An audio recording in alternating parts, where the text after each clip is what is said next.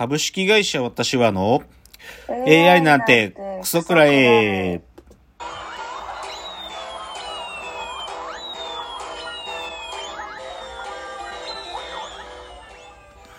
群馬が生んだ怪談時、株式会社私は社長の竹之内です。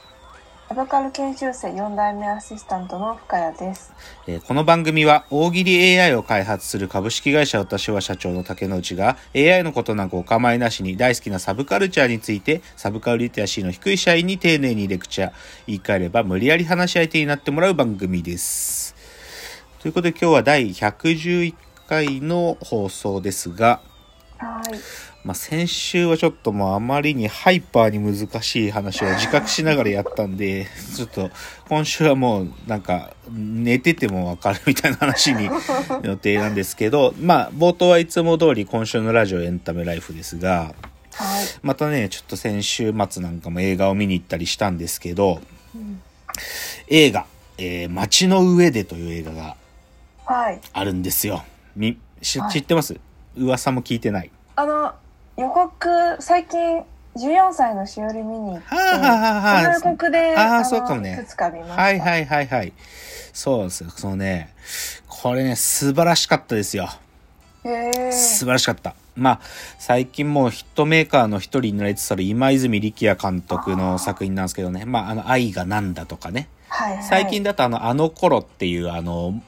ハロプロのアニあアイドルオタの人たちのはい話とかを撮ってる人ですけど、あいやー、今泉監督って、すっげえ汚らしい、もう、髭もボーボーで、もう不老者みたいな人なのに、恋愛映画撮るんだよね、なぜかね。うん、で、これね、下北沢の映画なんだけど、下北沢に生きてる人たちの、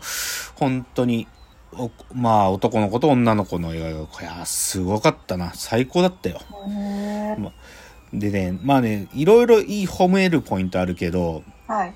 あの、役者たちが、まあ、もともと今泉力也監督って、こう、ワークショップとかから始め、インディー映画から始めるような人だから、こう、まだこう、名前がそんなに知られてない、無名の役者をいっぱい使うんですよ。へうーん、でもね、その無名の役者たちの演技がね、本当にいいのよね。あうん。で、YouTube にね、その、あのー映画内の一部映像っていうのがあるんだけど、こう主人公と一人の女の子が二人でね、こう恋バナをし合うはシーンがあるのね。だけどね、それ僕見ててね、はっと気づいたのがね、ずーっと恋バナしてんのね、その二人が。はい。なんだけど、ずっと長回し、もうワンカット長回ししてるってことに気づかないぐらい入り込んでんの。で、その長回ししてる途中でちょっと女の子が一瞬噛むんだよね。噛んじゃうんだけどその噛んでるシーン見て、あ噛んだと思ったら、あこれ長回ししてんじゃんって、それ気づく、だから、それで初めて気づくっていうぐらい、ら超なんていうの、もうみずみずしい演技っていうのが正しいと思うけど、はいはいはい。もう、うわーってなんかもう、完全に入り込んで、なんかその若い、若い子たちの。だけど、なんていうの、最後はね、ちょっと笑いっていうかコメディっぽく終わるんで、そこもまたパーフェクトでしたね。あの、ちょっと激推しですね、街の上で。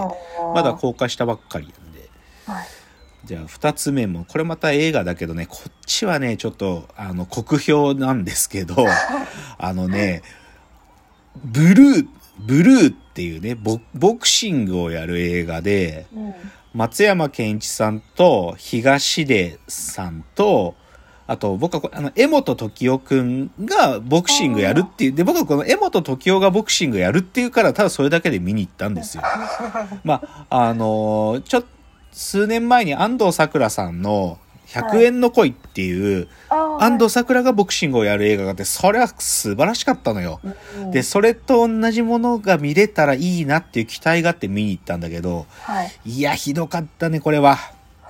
もう、しょ、なんていうか、なんでこういうものが作られてしまうんだろうっていう、そういう気持ちね。なんか、あもう、なんなの？もうシナリオも最悪、もう、ボクシングシーンの、なんていうのかな、こう、ススリルもないし、もうひどかった。もうちょっとこれはもう、時間返せ系のひどい映画でした。だからちょっと街の上では良かったのに、片やボクシング映画のブルーはひどかったっていうので。あとね、ここれもね、別にこれ映画館じゃなくて、あの、アマゾンでやっと配信が始まったから見たんだけど、あのスケボー映画でですね、スケボーのドキュメンタリー映画で、あの、行き止まりの世界に生まれてっていう、はい。あのアメリカの、まあ、あん、こう、あんまり裕福な人たちが住んでないエリアの男の子3人が若い頃から取りだめてたスケボーやってるところの映像とか、自分たちが遊んでるところの映像とかをつないで作ったドキュメンタリー映画があって、で、これはね、去年、去年、あの、同じでスケボー映画でミッドナインティースっていうね、はい。ここっちはどっちかというと、その90年代のカルチャーとかもフィーチャーしながらのスケボー映画だったんだけど、それと対になる形で、このドキュメンタリー映画で池止まりの世界に生まれてっていうのがあったんですよ。で、僕これね、見そびれちゃってて、早く見たいなと思ってたのが、やっとあの Amazon でレンタルできるようになったんで、うん見たんですけどね。いやー、ちょっとこれは重かったね。重かった。単純に貧困の話だったんよ。貧困と、あとは、こう、DV っていうかな。家庭の中で子供たちが親にぶたれたりとか、女性に手を挙げちゃったりとか、そういうことも、そでそういう鬱憤を抱えてる子たちが、でもなんとかスケボーが逃げ道になってるんだけど、でもそれは、なんていうか完全な救いにはなってないんだよね、みたいな話でね、うんちょっと重かったっすね。重かった。ただまあいい映画でしたけどね。っていうちょっと映画の話3つで、次がね、深谷さん、進撃の巨人って見てましたか？いや、ちょっと、ノータッチ？ノ ノータッチいや、でもね、進、いや、進撃の巨人のね、もうついに4月の9日だったかな？ついに完結したんですよ、漫画が。いやー、終わったね。へ いやー、ついに終わったっていう感じ。ーいやもうだから、新エヴァンゲリオンで、まあエ、エヴァンゲリオンっていうものが終わったけど、4月の初めにまあ、ついに進撃の巨人も終わったんですよ。いやー、すまあ、ちょっ少し僕は不満なところと、ひょっとするとこれってまだ終われてないってことなのかもって思う部分がちょっと残ってるけど、うんまあでもハッピーエンドだったね。あ、へうん、ーハッピーエンドだった。ううん。ん、ハッピーエンドになったよ。いや、ぶっちゃけ僕3月の時点のぜ、その1個前の3月の時の、あの、漫画が出た時は、はい。いや、これ、あと1回で終わるんでしょ？っていうぐらい、ちょっと不安になる展開だったけど、なん、なんとかこの最終回で畳んだね。こういろんな、こうちょっと、その、最、前々回の話でちょっと、え？こんな展開まだあるのって思ったやつが最後なんとか畳まれたんで、ままあ終わったという感じでしたよ。うんまあまあこれはちょっとまた近くね、進撃の巨人終わったから、進撃の巨人について紹介する回をまたやりたいなと思いますよ。でじゃあ次。この次、あ、そう、これね、激推しです。激推し。あのですね、アニメでね、深夜アニメでね、テレ東で始まったんだけどね、オッドタクシーというアニメが始まりました。僕もこれね、始まってから知ったんだけど、これ、超面白いよ、これ。キャラクターが全部なんか動物が擬人化されてる存在なんだけど、はい。それでタクシー運転手、口の悪いタクシー運転手が主人公なんだけど、今日は会話劇なん、ほとんど。会話で物語が進んでいくんだけど、これね、むちゃくちゃ面白いし、おしゃれだし、声優としてもね、芸人も何人も出てて、ミキの兄弟二人が、兄弟の警察官役で出てたりとか、あの、流れ、タクシーで流れてくるラジオで、そのラジオやってる芸人っていう設定で、ダイアンの二人がラジオ役やってたりとか、でね、むちゃくちゃ面白いよ、これ。うんなんかそういうちょっと、お笑いなのかなと思う、日常系のお笑いアニメなのかなと思いきや、実は、サスペンスなんだよね。うんそう、なんか事件が起きてんだよね、裏側で。で、さらにこれのおしゃれなところは、主題歌が、スカートとパンピーっつって、スカートの澤部くんとパンピーが一緒に曲作ってんだよ。うんで、超かっこいいの、オッドタクシーって曲で。うんもうね、超おしゃれ。とにかくおしゃれ。これ僕もう、まだ1話しか出てなくて、配信だと Amazon プライムでしか見れないけど、うんこれはね、あの、超激推し。もう最高に面白いと思う。っていうアニメの紹介でしょ？ああともう一つね、おしゃれさ、これ僕発見したんだけど、あのですね、あるアーティストを僕が最近発見したんですよ。アーティスト。うん。編み物、堀之内。あちなみに編み物と堀之内の間に星が入ってるんですけど、あ編み物星マーク堀之内という、この方やばいよ。何者、まあその名の通り、セーターを編む人なんですけど、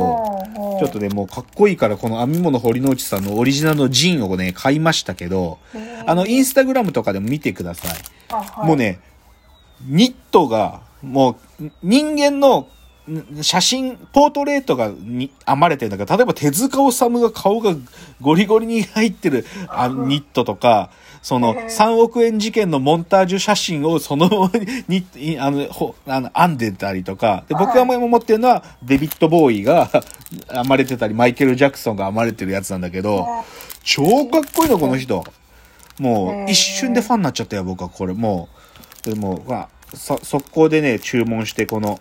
編み物堀之内さんのジンを手に入れたけど、いつかこれ僕はこのニットを買いますよ。高いんだけどね。もう、あの、受注生産だから、あの、受受注販売会っていうのが、あの、半年に一回ぐらいあって、そこに行って、私、マイケル・ジャクソンのやつ欲しいです、つって、受注お願いすると、に、作ってくれるし、時間かけて。へやばいよ。この、今の時に編み物で作品作るなんて超最高のセンスね。編み物。まあ、ちなみにこれを知ったのは、あの、鈴木京一さんっていう僕が好きなへ編集者の方のメルマガで紹介されてて、で、最近この編み物堀之内さんがそのメルマガ内で連載も始めてるんで、あの、はいそれで楽しく読んでるんだけど、やばい。もうこ、久しぶりに最高なクリエイター発見したよっていうのが、編み物堀之内さんでした。ーはい。オープニングにちょっと格言が入んなかったんで、次のチャプターで格言言います。次です。